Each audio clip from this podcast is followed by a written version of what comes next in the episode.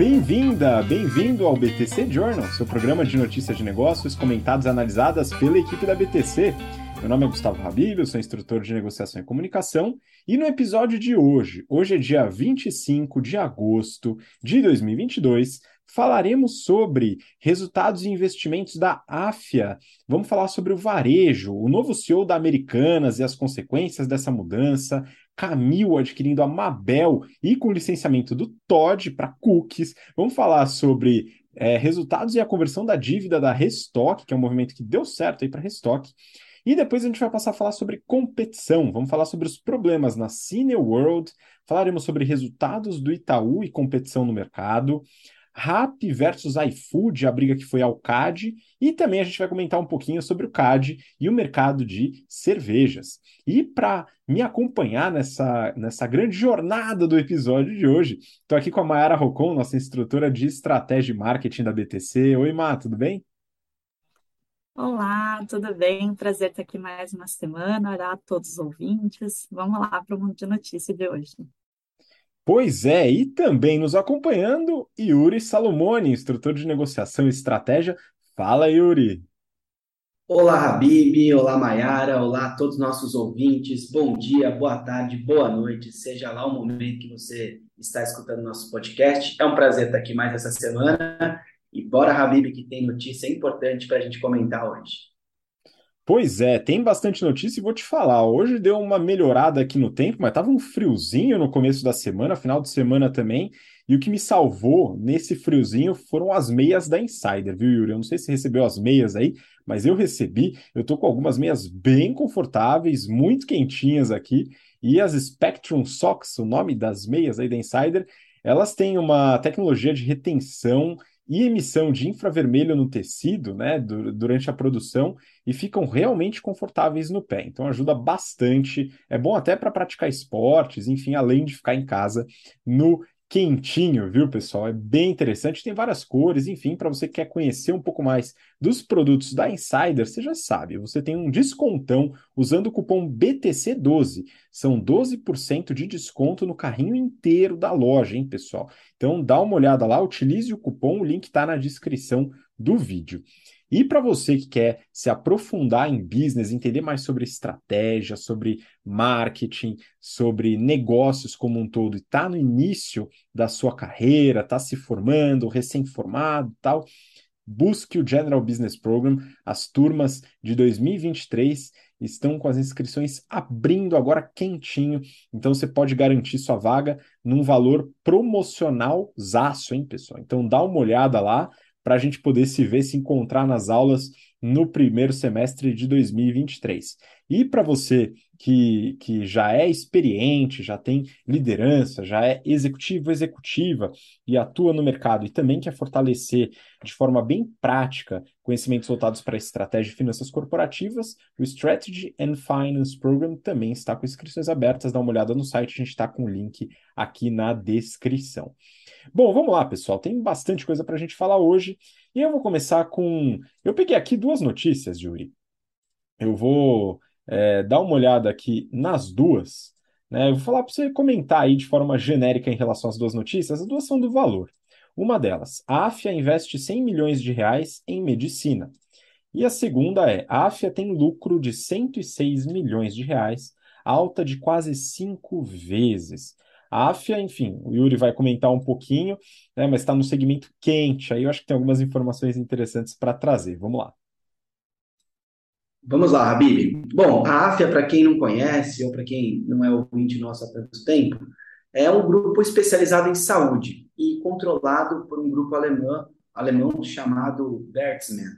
Eu não sei nem pronunciar isso direito, Habib. Eu, infelizmente, não falo alemão, mas espero que os, que os ouvintes entendam. Bom, ela investiu cerca de 100 milhões de reais na abertura de quatro novas faculdades de medicina em regiões diferentes do Brasil. Investiu no Pará, no Amazonas, em Rondônia e também no Rio de Janeiro. Juntas, essas quatro novas unidades ofertam novas 200 vagas do curso de medicina. É, esse dinheiro todo ele foi utilizado em três principais frentes. A primeira infraestrutura da faculdade, estrutura física mesmo. Dois, é, o segundo ponto, adequação da rede pública de saúde das cidades. As faculdades de medicina elas necessitam de hospitais e parte médica hospitalar ao lado das universidades, para os alunos poderem é, fazer a parte prática ali do que aprendem na teoria na aula. E o terceiro ponto, o treinamento dos professores que vão lecionar as aulas nessas faculdades. Beleza. Ao todo, o grupo ele tem 2.400 vagas em medicina, tem cerca de 17.500 alunos matriculados e 40% do que, foi, do que foi investido nessa fase foi utilizado no campo da Barra da Tijuca, na Unigran Rio. Então, é, 40% aí no único lugar. Óbvio, tem uma expectativa maior de rentabilidade nessa, nessa parte aí, nesse campo.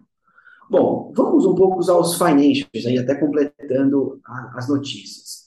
É, de onde veio tanto recurso? Veio basicamente do próprio caixa da empresa. Então, eles tiveram lucratividade suficiente para retroalimentar o próprio sistema. Hoje, eles têm uma alavancagem de 1,8 vezes dívida líquida sobre EBITDA. Então, uma alavancagem boa. A gente considera razoável até 3. 1,8 está super sob controle, é, não há muitas considerações a serem feitas. No segundo TRI, a companhia ela apurou um lucro líquido ajustado de 119 milhões, o, o que representou aí um crescimento de 83% sobre igual período de 2021. O EBITDA ajustado, nosso caríssimo colega aqui, Renato Aracaki, diz que o EBITDA marretado, ele aumentou 37% e chegou a 220 milhões de reais. Desconsiderando as aquisições, houve um crescimento de 3%, ou seja, não corrigiu nem inflação. É um ponto de atenção aqui nesse report. A margem, ela foi, ela foi de 38,2% no período, o que representou uma queda de 3,9 pontos percentuais. Então, aqui, outro, ponto de atenção. Redução de margem não necessariamente é muito bom, né? Apesar do ganho de volume. Tem que ver ali o custo absoluto, o valor absoluto do ganho. A, a, a receita líquida ela cresceu 51% e atingiu 576 milhões de reais. Mas, considerando apenas os mesmos campos, os mesmos cursos e as mesmas vagas, o crescimento representa aí 19% é, de aumento na receita líquida. Então, período comparável e partes comparáveis da empresa, 19%. Um pouco além da inflação, aí, que foi de 12% no período. Aí, Habib, eu fiquei abismado com esse valor, mas como, conforme você revelou aqui para mim, está em média no mercado, né? A mensalidade média, pessoal, dos alunos é de 9 mil reais. São oito vezes salário mínimo. É muito dinheiro para um curso. Mas, enfim, se você tem renda e consegue fazer esse curso, muito bom. Essa receita de medicina representa 75% do total de receita da empresa, ou seja, é o carro-chefe, é o que carrega aí essa empresa como um todo. E aí, para finalizar, perspectivas para o ano, dado esse resultado. 2,36 bilhões com B de bola de reais de receita líquida e um EBITDA marretado, ou melhor, ajustado, estimado de 1,01 bilhão de reais. Habib, eu só tenho uma explicação para esse número ser redondinho desse jeito, buscando um bilhão de EBITDA. Marretaram bem os números. Tomara que eles entreguem aos acionistas essa rentabilidade. Pois é, o EBITDA marretado, velha fórmula aí para você conseguir ajustar né, o seu resultado. Porém, acho muito interessante o que você comentou em relação ao crescimento nas mesmas bases. Claro, a estratégia da AFIA é uma estratégia de aquisições. Ela fez o IPO, juntou uma grana muito forte em relação a isso e também vem, é, vem gerando caixa, possibilitando essa, esse crescimento via aquisição. Mas a gente tem que analisar nas mesmas bases também. Isso a gente faz também no varejo, com Same Store Sales, o mercado do Yuri, né, que é o Same Hotel Sales, ou alguma coisa assim, não é? É isso mesmo, semi-hotel sales. Boa, então a gente vai analisando, mas são formas interessantes da gente analisar as mesmas bases. E em relação ao ticket médio, você falou dos 9 mil reais a mensalidade de medicina? Pois é, Yuri. Quando a gente analisa, por exemplo, Anima Educação, que é uma empresa de capital aberto aqui no Brasil, um dos maiores grupos de educação, e a Widux também aqui no Brasil, Ambas têm a parte de medicina, ambas fizeram um spin-off da parte de medicina, que era um movimento que antecipamos aqui no, no BTC Journal, e tem ticket médio que é muito semelhante, 8, 9 mil reais.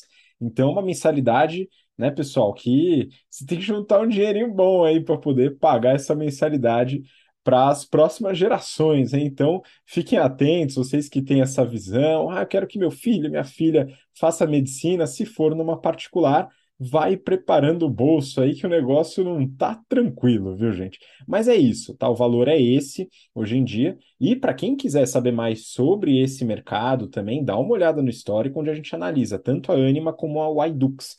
Beleza? E também a gente fala da Cogna, que não tem, mas começou a entrar nesse mercado, agora vendo que o filé é muito bom, porque as margens são gigantescas. Enfim, vamos passar para a próxima notícia. Aqui a gente vai falar um pouquinho sobre varejo. Essa daqui é do Pipeline do Valor, que é um outro sitezinho aqui do Valor, umas notícias até um pouco mais, mais diretas, né? Americanas dispara com chegada de Sérgio Rial. Yuri, é o seguinte, né? A gente está com o mercado ficou em polvorosa aí com a mudança do CEO da Americanas. E aí eu queria que você abordasse um pouco esse detalhe, né? O que, que aconteceu, quais foram as expectativas de mercado e o que, que a gente pode esperar da, das lojas americanas aí na, nos próximos meses ou, ou até anos. Vamos lá. Vamos lá, Habib. Bom, a Americanas apresentou essa semana ao mercado é, quem será o seu novo CEO a partir de janeiro de 2023. O nome dele é Sérgio Rial. Com o anúncio, a ação das americanas já dispararam 18%. Agora temos de saber se essas expectativas criadas pelos investidores serão atendidas pelo mercado. E aqui torcemos, claro, para que sim. É, dessa semana até janeiro, é, haverá um período de transição entre o atual CEO, que é o Miguel Gutierrez, que está na empresa há três décadas. Isso é impressionante, uma pessoa trabalhar no mesmo lugar por 30 anos. É surpreendente para mim é, que já trabalhei em alguns, em apenas 15 anos de mercado corporativo. Mas, enfim, é, o anúncio ele foi surpreendente por dois motivos. O primeiro, o mercado não esperava uma troca agora. O mercado esperava quando a Americanas teve problema de ataque hacker lá em fevereiro, que a gente vai comentar aqui. E o segundo motivo é que o perfil do novo CEO, dado que o trio da 3G não tem o hábito de buscar nomes fora das suas próprias empresas ou culturas para tocar os seus negócios, o perfil é absolutamente surpreendente, porque é uma pessoa que veio de fora dos negócios da 3G. Recentemente, a empresa passou por uma mudança significativa quando se integrou à B2, a, B2W, Americanas, e já foi um. É, e Americanas, assim, já foi um, uma grande escola de varejo, ela já foi referência no mercado mas nas últimas décadas, na última década principalmente, tem sido um pouco questionado, por alguns motivos que eu vou citar aqui.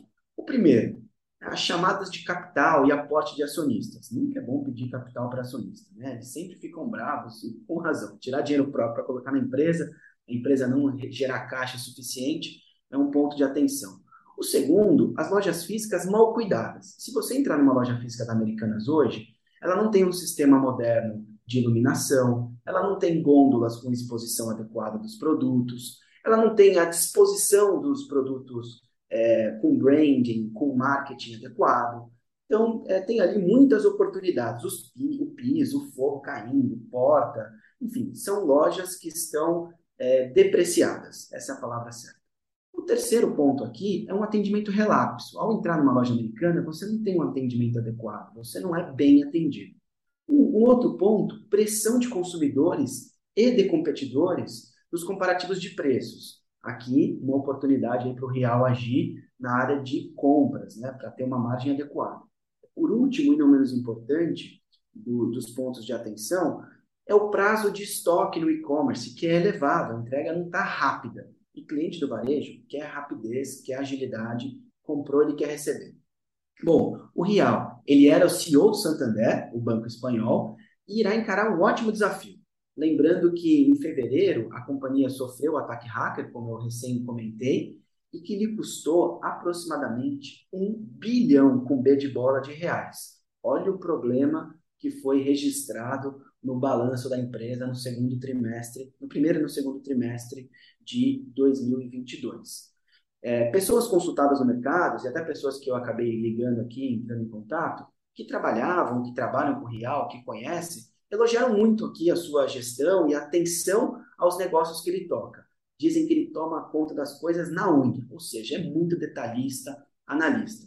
Aí, Habib, boa sorte para o Real. Mas tem um ponto final aqui, a cereja do bolo dessa notícia, que é o seguinte. A gente comentou em notícias passadas, principalmente no varejo de moda, é, de, de, roupa, fast fashion, Renner, Riachuelo é, e afins, Mercado Livre, todos eles têm um banco, todos eles têm a parte de cartões, toda, todos eles têm a parte de crédito. Americanas tem a AMI, ou AMI, não sei como é que pronuncia, que é a parte de crédito americanas, que não é uma das linhas principais do, do PNL da empresa.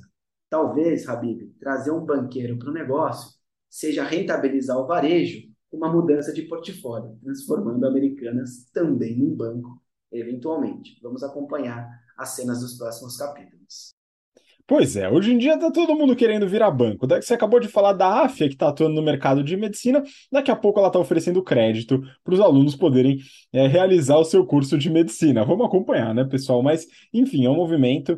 É, de fato, as lojas americanas muitas vezes pecam pela falta de tecnologia nas lojas, as, a, a, evolução do varejo, tanto na experiência do cliente como é, nas operações é importante que, que sejam desenvolvidas. Né? Vamos acompanhar. Né? As americanas já foram as responsáveis por tirar o meu prazer de ir numa blockbuster, né, pessoal? Então, ela e o Netflix, né, de certa forma. Mas vamos lá, as lojas são, são interessantes, né? Enfim, é, tem uma, uma diversidade muito grande no, no portfólio e atendem a um público bastante abrangente. Né? Então, vamos acompanhar, ver o que, que Sérgio Rial vai fazer, né? O que, que ele vai mudar, quais serão as ações a partir então de janeiro de 2023. Vamos seguir para a próxima notícia aqui também, é, falando, é, é, agora entrando também na indústria, mas falando, com, complementando aqui com o varejo. Eu peguei duas notícias que eu quero que a Mayara comente aqui para gente.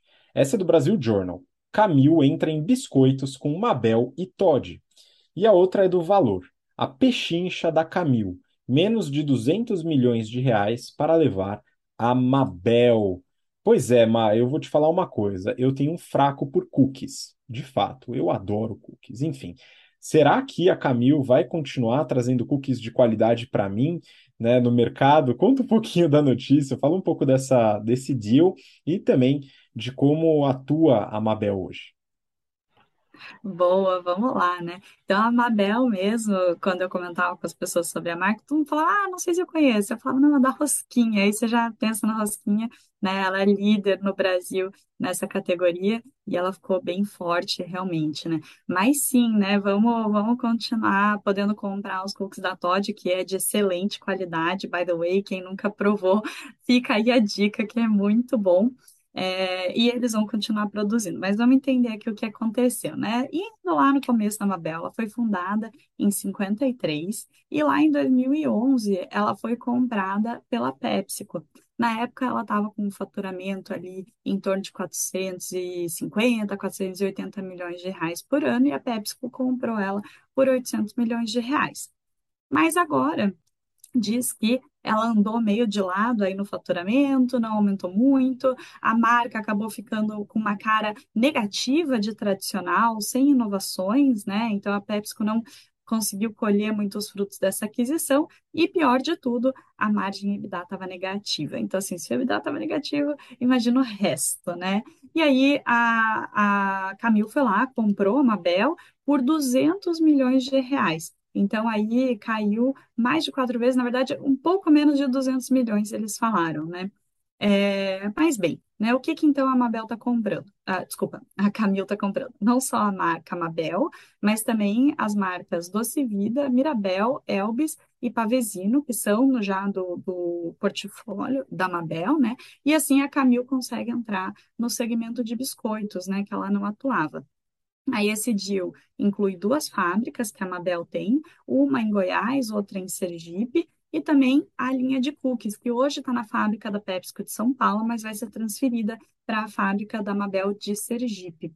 E aí, para eles poderem continuar né, vendendo do jeito que está, pelo menos agora no dia, e ter um tempo para fazer uma transição de marca ou lançar outra marca que vá substituir a Todd, né, pelos próximos 10 anos eles podem continuar usando. Então, fizeram esse acordo de licenciamento já. É, o, o segmento de cookies no Brasil ele é muito pequenininho, principalmente quando a gente compara com os outros segmentos de biscoitos, né? Mas, querendo ou não, Todd é uma marca icônica no Brasil, 98% dos brasileiros têm recall dessa marca, então assim, praticamente todo mundo conhece, obviamente, e o Todd, dentro da categoria de cookies, já é a segunda maior marca, né? Então, é legal que eles conseguiram continuar isso para pelo menos se adaptar para vender uma marca própria deles depois. É interessante aqui também, que a Camil cita, é que as fábricas da Mabel estão com mais ou menos 50% de ociosidade. Ou seja, né, você consegue praticamente dobrar ali a produção sem precisar fazer investimentos adicionais. E aí, né, já de cara, eles veem uma oportunidade de poder dobrar a receita para poder é, incrementar ali, né, a receita da Camil como um todo e o portfólio, né.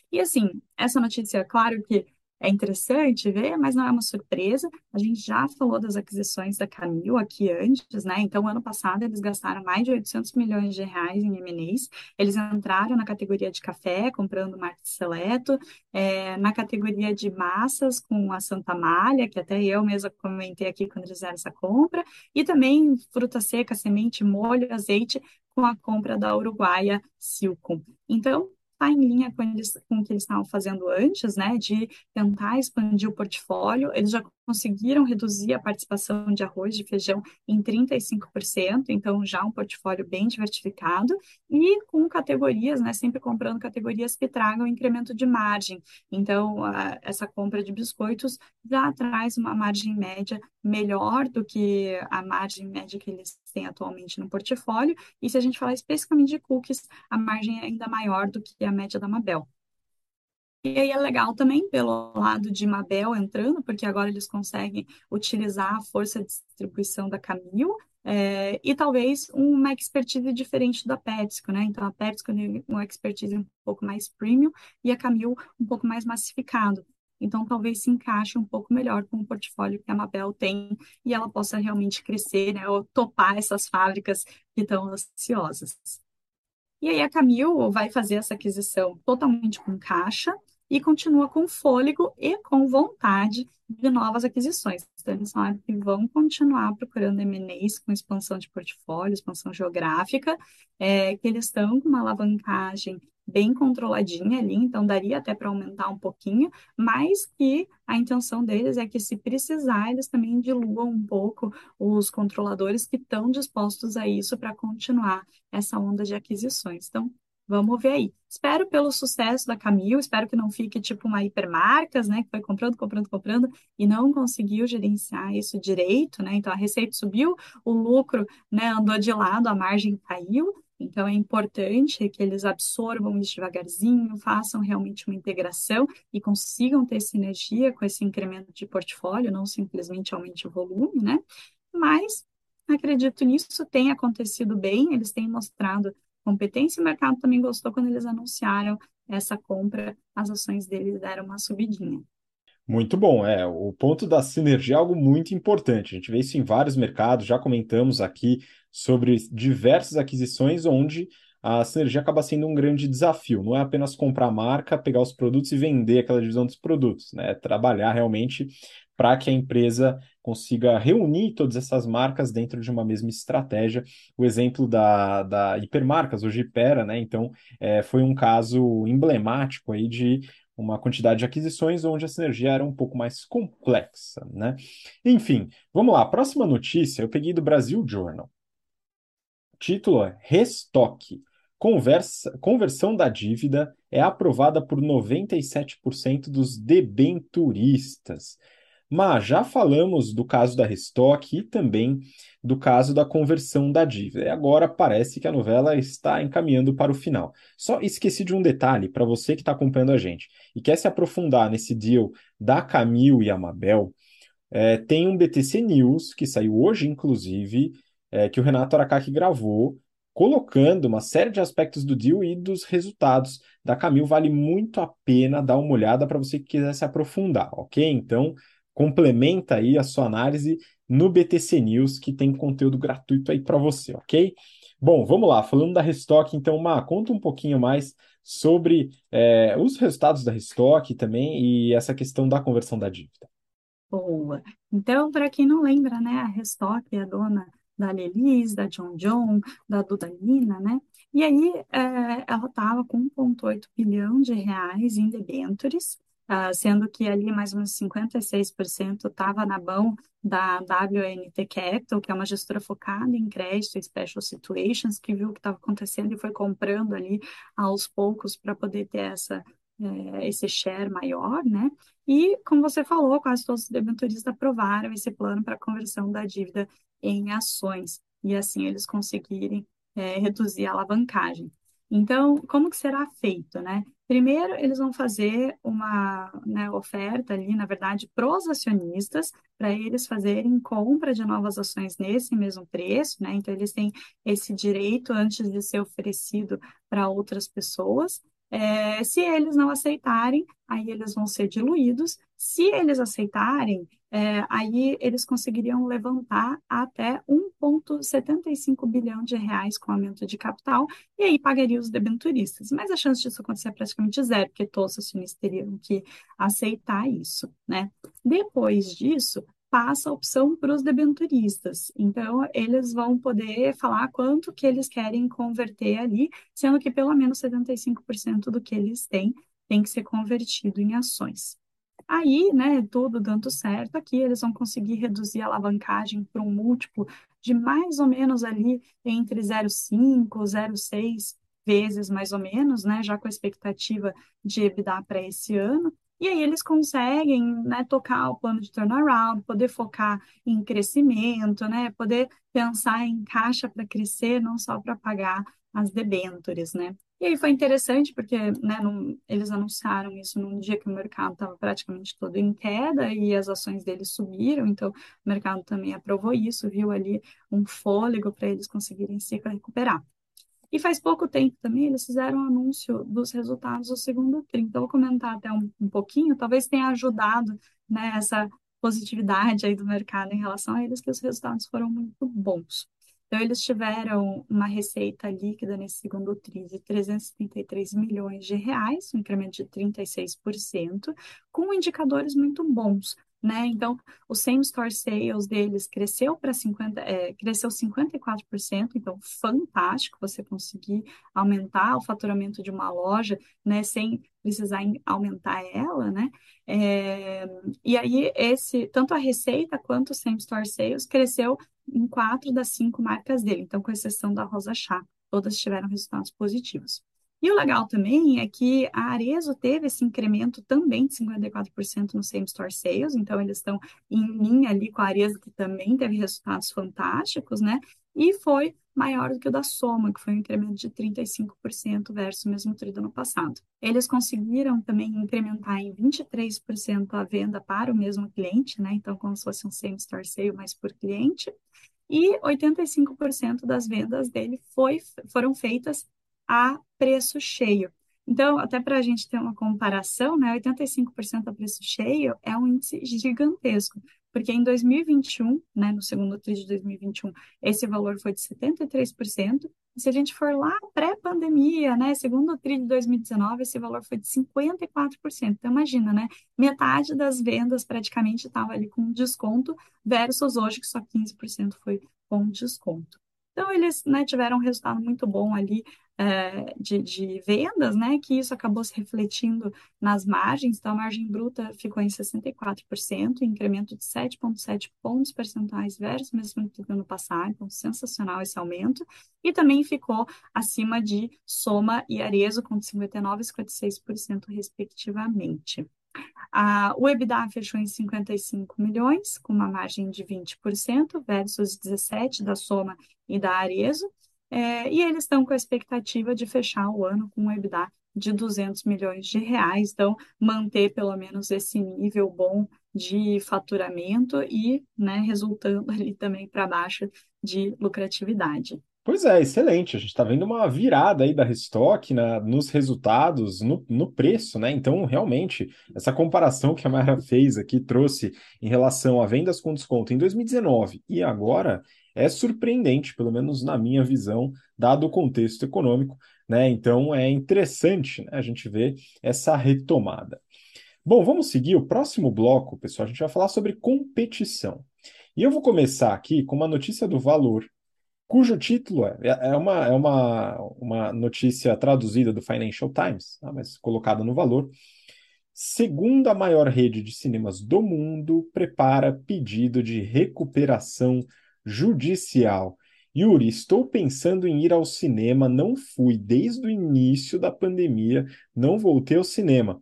Estou pensando em ir esse final de semana, né? Enfim, mas será que vai sobrar cinema aí depois desse negócio? Enfim, vamos ver o que está acontecendo aqui com a Cineworld. Comenta um pouquinho. Habib, antes de comentar a notícia, vá ao cinema, porque ele está com riscos de acabar. Bom, é um exagero, claro, né? Mas muitas empresas do, do mercado cinematográfico têm sofrido é, dado a pandemia. Já estava ruim antes, mas a pandemia deu aquele, aquela potencializada no problema. Bom, a FT, que é a segunda maior rede de cinemas, é, essa semana aí relatou a especulação do mercado sobre um possível pedido de recuperação judicial lá nos Estados Unidos. Fontes ligadas à empresa é, disseram que eles podem recorrer ao capítulo 11 da Lei das Falências dos Estados Unidos. Essa é uma opção. É, as ações elas são listadas em Londres e caíram 80% é, no início da tarde da última sexta-feira. E esse ano ela já acumulou uma queda de 90%, ou seja, está de fato com um problema aí nas mãos, ou nas telas nesse caso. Ao fim do, ao fim do, ali de dezembro de 2021, o endividamento líquido ele somava 4,9 bilhões B de bola de dólares o seu valor atual de mercado é cerca de 240 milhões, com M de Maria, de dólares. Então, uma empresa que está com uma alavancagem significativa. É, a empresa hoje conta com 751 salas de cinema, Habib, tomara que você, enfim, é, em alguma delas. Mas eu sou uma pessoa que não fui ao cinema desde que a pandemia começou. Não voltei a lugares fechados. É, eu, tenho evitado, ainda, sei lá, está na minha cabeça que não refleti sobre cinemas, por exemplo ao estudar que eu me deparei e falei, nossa, eu não fui ao cinema depois. Bom, é, eles disseram, a, a FT disse aos investidores que procuram uma solução para desalavancagem. Procuram li, liquidez adicional, claro, isso poderá causar uma diluição bastante significativa do preço das ações pelos atuais acionistas. E aí, quais são os pontos que impactam?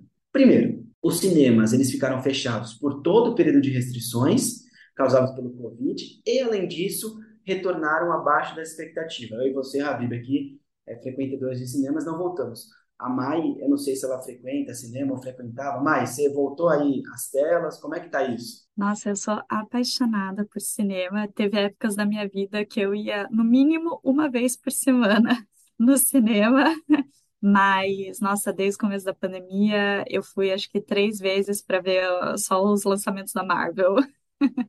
Olha que, olha que, assim, aqui, né, três pessoas só, espaço amostral pequeno, mas 100% de pessoas que não voltaram a ir ao cinema, pessoas que gostam, que admiram e que, enfim, tem como lazer ir ao cinema. Problema, esse é um dos que impacta. O segundo problema é que, dado o período de distanciamento social e afins, haverá uma lista limitada de filmes a serem lançados nos próximos meses. Porque, assim como o cinema fechou, as produções também pararam, o dinheiro estava restrito, o crédito, o crédito ficou caro.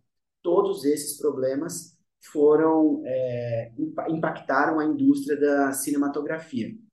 Bom, é, a Cineworld ela evitou a falência por duas vezes desde, desde o começo da pandemia, mas eu acho que da terceira não passa, Habib.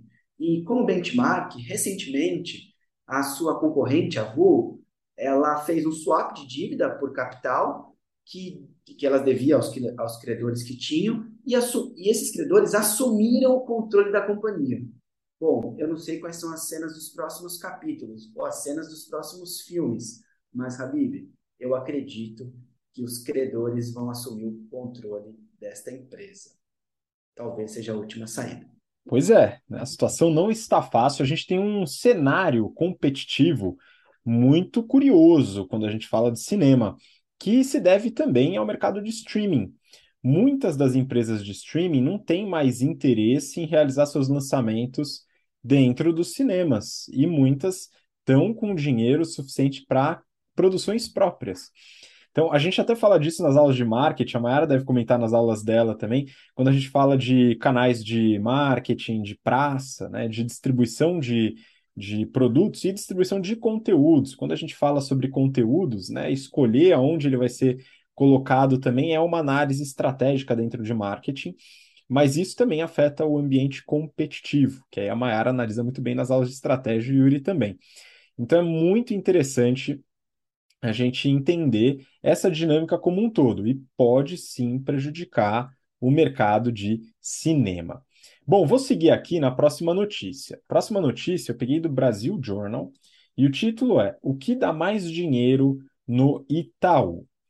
É o seguinte, peguei para comentar aqui, até porque no passado eu fiz análise dos resultados do primeiro TRI do Itaú, então dá uma olhada no histórico, mas eu vou é, puxar esse resultado para a gente dar uma olhada e entender um pouco dessa reportagem. A reportagem do Brasil Journal, ela fala sobre a análise do BS, que é um banco, enfim, faz análises de mercados, etc., em relação aos resultados do Itaú. Segundo a reportagem, eu não li a análise do UBS, eu não tenho acesso a esse, a esse relatório, mas a reportagem, né, que teve acesso, então ela comentou: os analistas destrincharam os resultados e encontraram o seguinte: o banco de varejo sofre com um retorno reduzindo, e o banco de atacado tem forte aumento do retorno, segundo o resultado gerencial. O que, que é o banco de varejo? Banco de varejo é o banco que atende a um público de massa, vamos dizer assim. A gente está falando aqui de conta corrente, cartão de crédito, os investimentos do público geral, as pequenas empresas, financiamento imobiliário, financiamento de veículos, crédito consignado, etc. Serviços, seguros, etc., também para as pessoas, pequenas empresas. E o banco de atacado, ele engloba as atividades do Itaú BBA, que funciona tanto como é, enfim, gestão de, de, de crédito, dívidas para grandes empresas, empresas gigantes, é, elabora processos de IPO, a parte de equity, de capital das empresas, trabalha também com a parte de private banking, com pessoas que têm muito dinheiro, né, um patrimônio muito elevado, e a parte de asset management, que é a gestão dos ativos do banco. Isso fica no banco de atacado.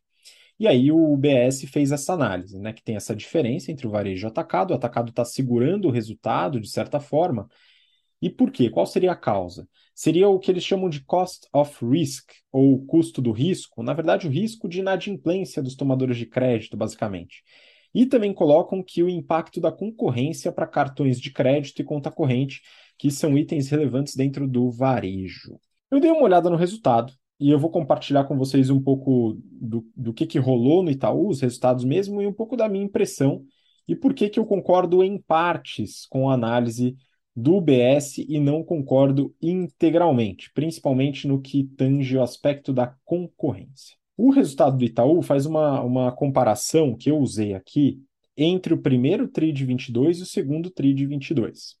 Então pensem que só tem três meses aí de lead time entre um resultado e outro. A margem financeira, que é o, o, o resultado da intermediação, que é o que empresta em relação ao que custa né, o crédito que vai ser emprestado, foi de 22,6 bi de reais no trimestre, um aumento de 7,6%. Se a gente separa varejo e atacado, o varejo foi responsável por 13,5 bi, com um aumento de 6,4%, e o atacado 8,5 bi, um aumento de quase 19%. Então, na margem financeira, o atacado cresceu muito mais. Legal. Quando a gente fala de carteira de crédito, por exemplo, cartão de crédito teve um aumento da carteira de 8% de um trimestre para o outro. E consignado 10,3%, explodiu. Veículos, imobiliários, pequenas empresas também subiram. Então a carteira de crédito cresceu, ou seja, está é, tá tendo demanda para os produtos do Itaú. Quando a gente fala de serviços, Ó, serviços teve uma receita de 10,5 bi.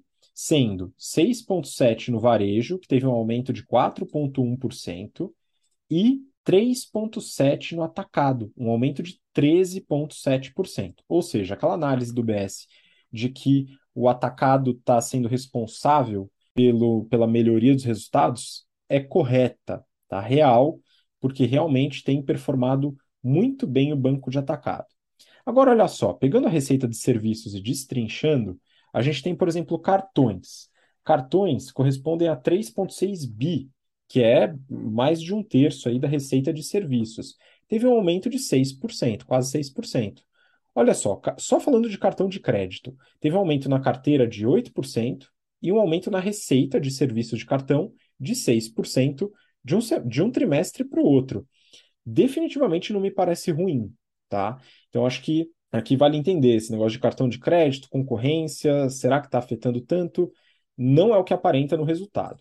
Conta corrente não teve crescimento, ficou estagnado, o que já é algo recorrente. De fato, aqui tem algo que implica na concorrência, mas a conta corrente é, num, é pouco mais de 10% da receita de serviços e já há muito tempo tem essa tendência de estabilização e até queda. Então, se a gente pega é, assessoria e corretagem, 25% de aumento quase.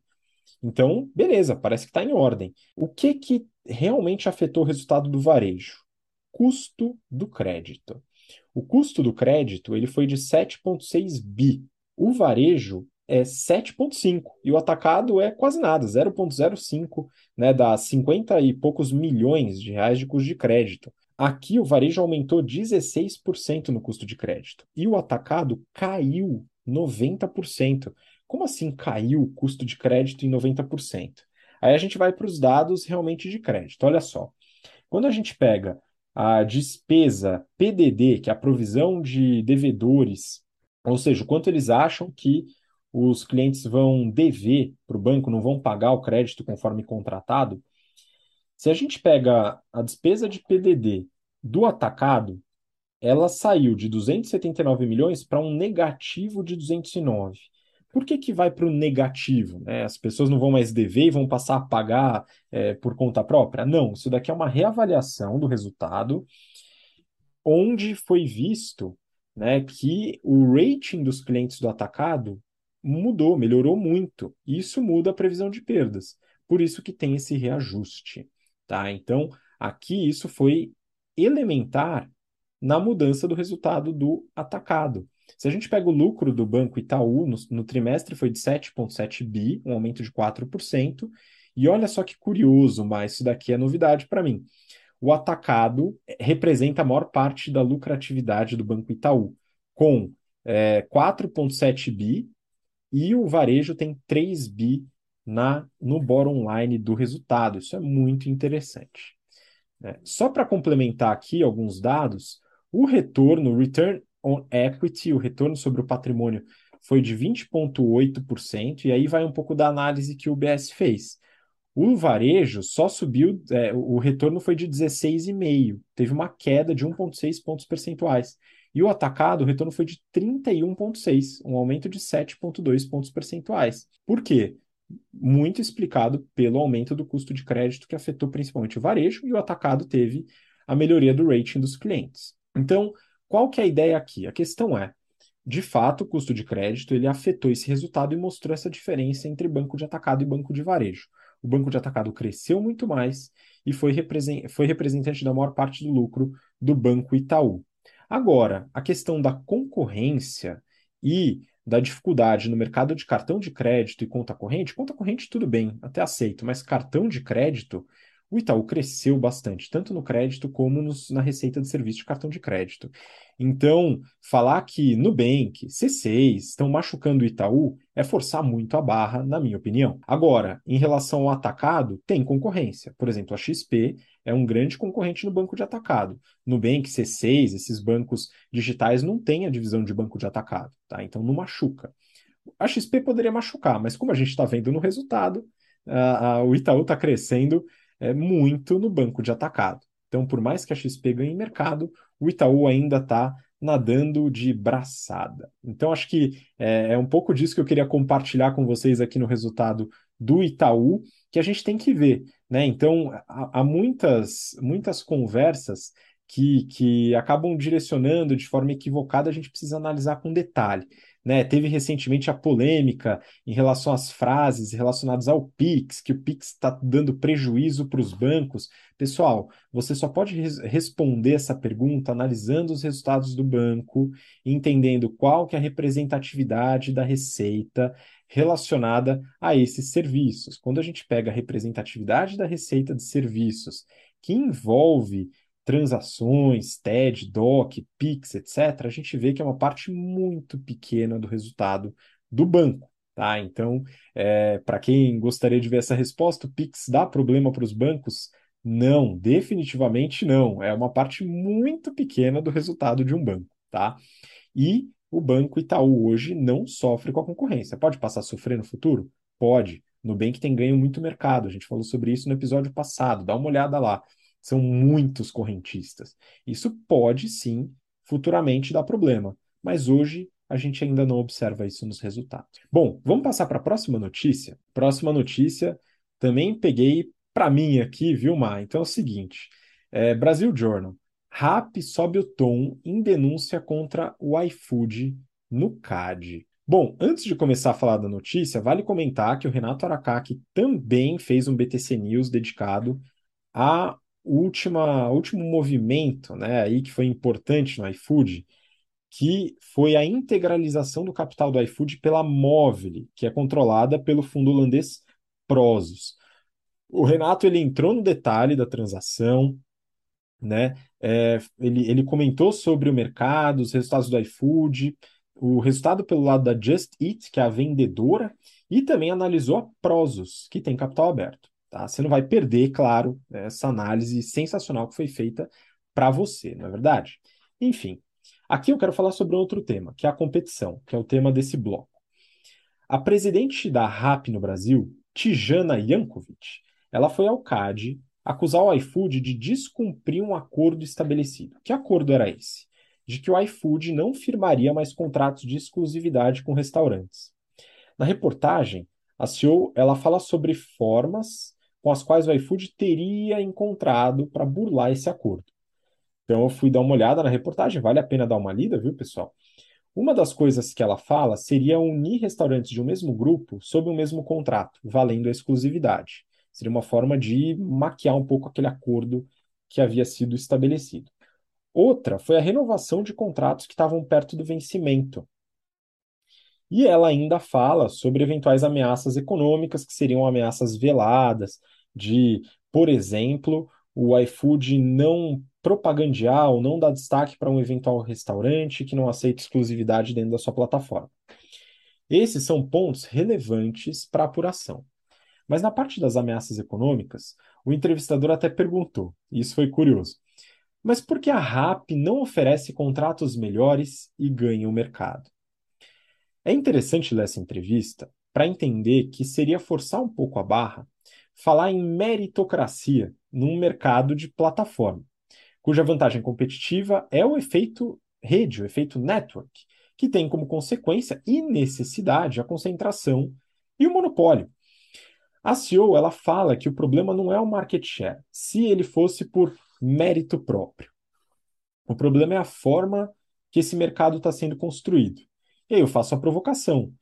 A questão é que é assim que ele é construído. Né? E os contratos de exclusividade são, em tese, uma opção do lojista. No fim, é claro que não é uma opção, é uma necessidade, dada a dinâmica desse mercado, do efeito rede e as características desse modelo de plataforma. Ou seja, é, dentro desse modelo, muitos clientes utilizam uma plataforma só para realizar suas compras isso traz demanda para o restaurante e ele acaba ficando refém pelo volume que esse, que esse aplicativo, que essa plataforma traz para o restaurante. Só que para se manter no discurso meritocrático, não sei por que motivo, né, a CEO da, da RAP, na minha opinião, ela faz alteração entre causa e consequência. Como assim? É bom lembrar que os contratos de exclusividade eles só têm efeito depois que o iFood conquista o mercado. Não faria sentido um player novo com baixíssimo market share exigir exclusividade e a gente entender que isso foi responsável pelo ganho do market share da empresa. Não foi. Primeiro vem o ganho do market share. Depois, para segurar esse market share, para ter essa, essa potência no mercado, que se utiliza contrato de exclusividade. Não faria sentido começar o trabalho no mercado de delivery já com contrato de exclusividade e ninguém aceitar isso, porque você não está trazendo cliente. Assim como a RAP hoje teria dificuldade de implementar contratos de exclusividade. Talvez seja isso que a RAP veja como dificuldade. Ela até queria implementar contrato de exclusividade, mas ela não consegue. Né? É, a questão é a seguinte: o CAD ele vai analisar os contratos. Né? A função do CAD é evitar monopólio e agir de forma a reduzir essa concentração de mercado. Mas como o mercado tende ao monopólio, né? E ao CAD é, é algo esperado que a, que a RAP deveria até fazer, né? Enfim, faz parte da, da função da, desse estabelecimento, desse conselho. Agora, pensar que a ação do CAD vai possibilitar o crescimento da RAP e o ganho do market share, já é um pulo muito grande. Né? De novo, a característica do mercado é concentração. Nada nos diz que algo vai inverter, pelo menos no curto prazo, para o lado da RAP, e não é a ação do CAD que vai de fato abrir esse caminho. Tá? São outras coisas. Eventualmente, o CAD pode contribuir né, na não é, manutenção forçada de um eventual monopólio, de uma concentração muito alta de mercado, mas para colher o market share do iFood, são outras coisas que a RAP precisaria fazer. Então a gente vai acompanhar o movimento desse mercado. Muito provavelmente vai precisar de mais cupom, vai precisar de mais capital injetado para poder trazer clientes de uma forma também forçada, só que financeiramente forçada e não através de um contrato, e melhorar a experiência do usuário. Enfim, então são alguns pontos que eu queria compartilhar. E aí, para finalizar o BTC Journal, Ma, eu queria manter no assunto CAD, tá? É, e eu acho que tem uma notícia aqui interessante. Valor econômico. CAD apura exclusividade na venda de cerveja. Então é o seguinte, eu comentei aqui sobre o mercado de marketplace, de plataformas, onde a concentração de mercado é algo inerente ao modelo de negócio. Porém, no varejo de cerveja, não necessariamente. Mesmo assim, temos problemas de exclusividade. Então, compartilhe um pouco o que está acontecendo no mercado de cerveja.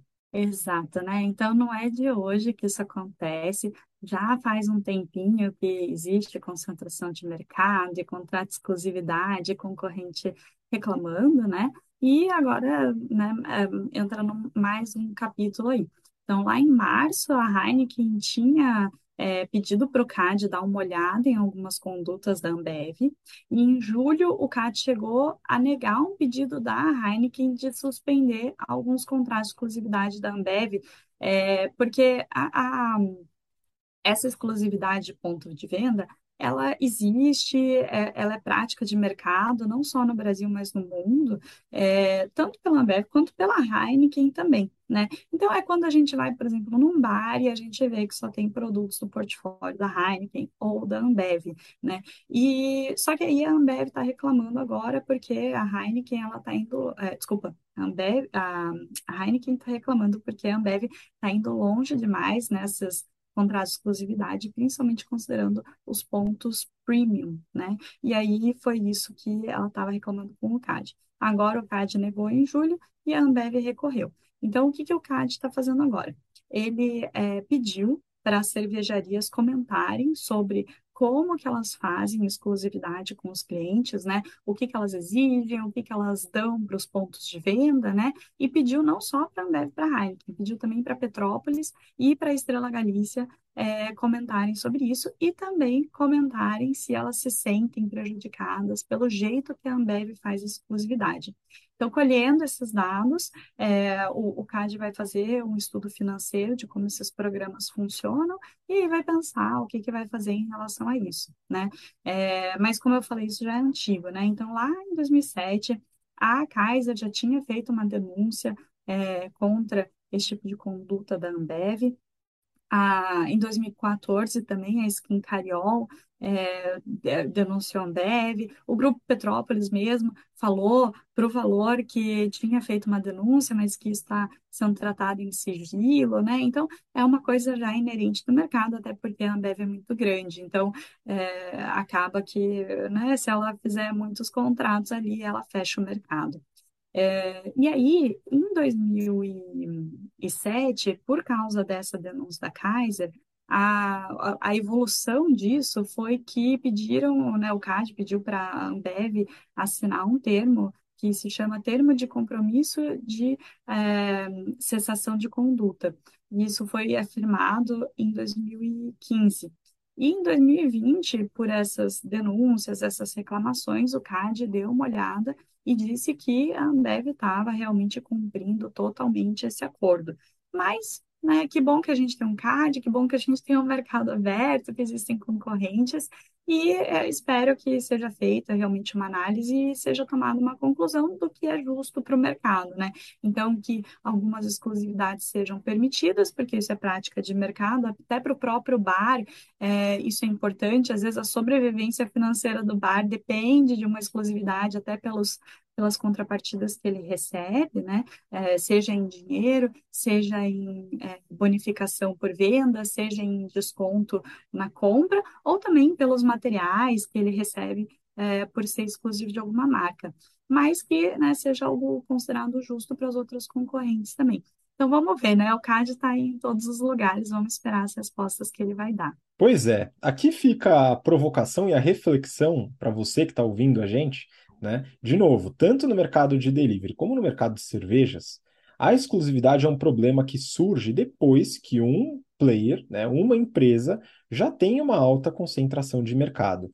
Será que não vale a pena entender como ela chega nessa alta concentração de mercado para evitar o problema, eventualmente, depois que ele já virou um problema? Vale a pena a gente analisar como que essa dinâmica acontece.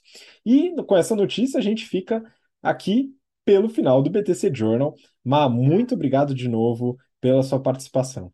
Obrigada, Habib, obrigada a todos os ouvintes, obrigada também ao Yuri pela companhia. É um prazer estar aqui com vocês. Até a próxima.